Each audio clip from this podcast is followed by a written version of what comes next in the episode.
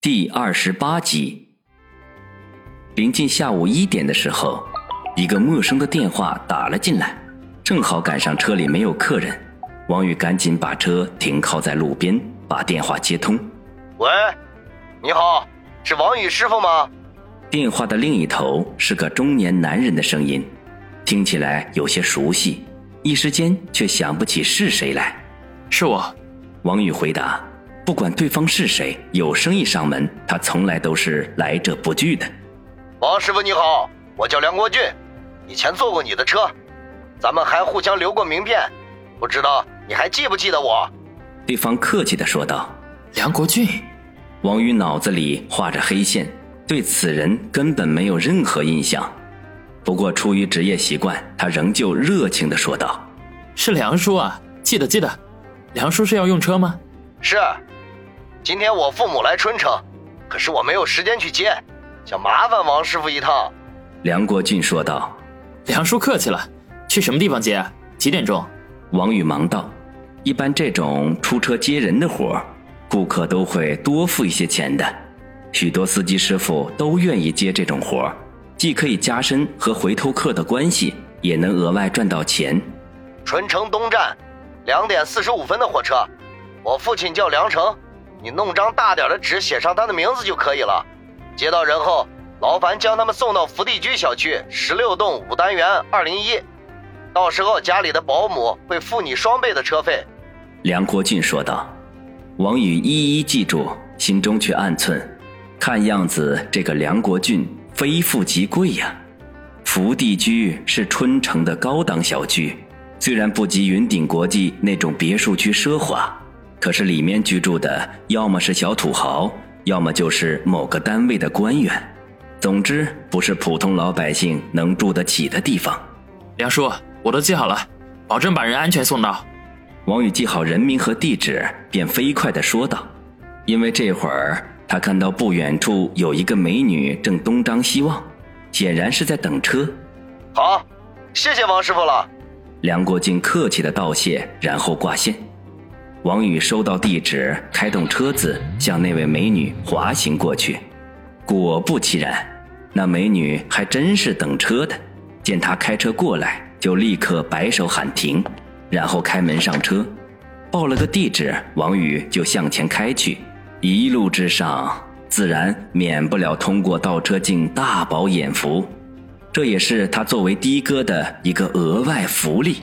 只是在美女下车付钱的时候。气鼓鼓地骂了一句“色狼”，王宇对这种称呼早已经麻木，不置可否的一笑，吹着口哨绝尘而去。下午两点二十分的时候，王宇如约地出现在春城火车站，将车停好，他直奔出站口，将手中打印着“良辰”两个大字的 A4 打印纸高高的举起。直到此刻，他也没有回想起梁国俊的样子。不过这并不重要，只要如约的接到人并安全送到，他就算顺利完成任务。他心里盘算过，这单生意做完，可以顶一个下午的收入。晚上还要和杨思思赴约，送完人可以趁机休息一下。火车进站，旅客下车，人潮如海。王宇不错神地扫视着每一位年纪在五六十岁的人的身上，只要有这样的人出现，他就将手中的打印纸举高一点，以防梁国俊的父母看不见。可是当出站口的人潮越来越少，却并没有人走过来找他的时候，他不由得有些着急起来。要是没有接到人，生意泡汤，那可就白白浪费这么多时间了。出站口最后一人走完，梁国俊的父母仍旧没有出现，王宇彻底的失望了，连忙取出手机给梁国俊打电话。不管怎么样，也得跟主顾如实汇报，同时也要通知他其父母未能按时抵达，赶紧设法联系，以免有什么意外。结果令王宇大为恼火的是，梁国俊的电话这会儿居然关机了，这下该怎么办啊？王宇有点抓狂，拿着打印纸开始在火车站里到处乱转，希望会有奇迹出现。可惜走了好几圈当所有人看见他的目光充满着警惕，把他当成不良分子，两名车站警务人员悄然向他靠近的时候，他只得垂头丧气地走出车站大厅，把打印纸团成一团丢进垃圾箱，摸出电话继续给梁国军致电，结果仍旧是关机状态。看来一时间想要与他取得联系那是不可能的了。王宇有些为难。到底是现在开车离开，还是等联系上梁国俊之后再走？看看时间，已经过去了半个小时。如果一直联系不上梁国俊，又找不到他父母，就这样耗下去的话，不但会耽误他的其他生意，有可能也会延误与杨思思的约定。虽然对与宋奎讲和的事情没有多大兴趣，可是既然杨思思决定了，他也没有反对的理由。毕竟宋奎若是继续找麻烦，也会影响到他们的正常生活。唉，今天真是倒霉催的。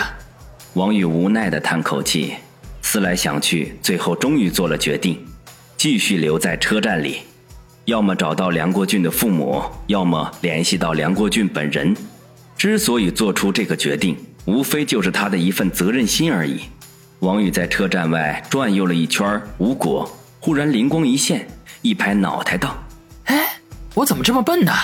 与其这么漫无目的的乱转，倒不如去找站务员播放一个广播。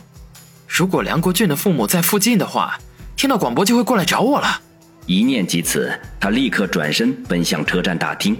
先前那两位警务人员见这个可疑人物再一次出现，彼此交换了一下眼神，迅速的靠近过来。其中一个还用对讲机低声的联系其他同事。这家伙身高体壮，恐怕不好对付。王宇正寻找着站务所在，忽然见到两名警务人员冲他走了过来，心中一喜，找他们一样，当下满脸堆笑的迎了上去。那两名警务人员见王宇笑嘻嘻的直奔他们过来，都是大吃一惊，心中暗忖：现在的匪徒简直胆大包天，光天化日之下，竟然敢公然向警务人员挑衅。这两名虽然吃惊，可毕竟是专业人士，深吸一口气，做好了随时出手制住悍匪的准备，便硬着头皮迎上。两位，王宇笑呵呵的上前打招呼，同志二字还没有出口，两名警务人员便拉开了架势，其中一个作势掏枪，另外一个摆出双拳，口中大喝道：“不要乱动！”王宇吓了一跳，连忙举起双手，打架他不怕。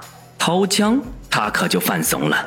万一擦枪走火，小命可不保。他可还是小处男呢，不敢冒险。小孙，把他扣起来，带办公室里审问。准备掏枪的那位说。摆拳的那位飞快地亮出锃亮的手铐，冲到王宇跟前，沉声地说道：“老实点配合我们。”王宇见对方要抓他，顿时面色一沉，怒声说道：“你们是不是搞错了？”我不是罪犯，我是来求助的。那位做事要靠的警务一愣，不禁犹豫了起来。其实到目前为止，他们也只是凭直觉认为王宇可疑，人家可没有具体做什么违法的事情。像这样直接跑过来靠人，已经违反规定了。你求助什么？那位警务停下手问。王宇松了口气，脸上的怒气渐退。我老板派我来接人。结果没接到，我想请站务帮忙广播一下，看看人是不是还在车站里。两名警务闻声都是一愣，终于明白这位为什么在车站大厅里转来转去了。感情人家是来找人的，这是一场小小的误会。两人都大感尴尬，露出不好意思之色来。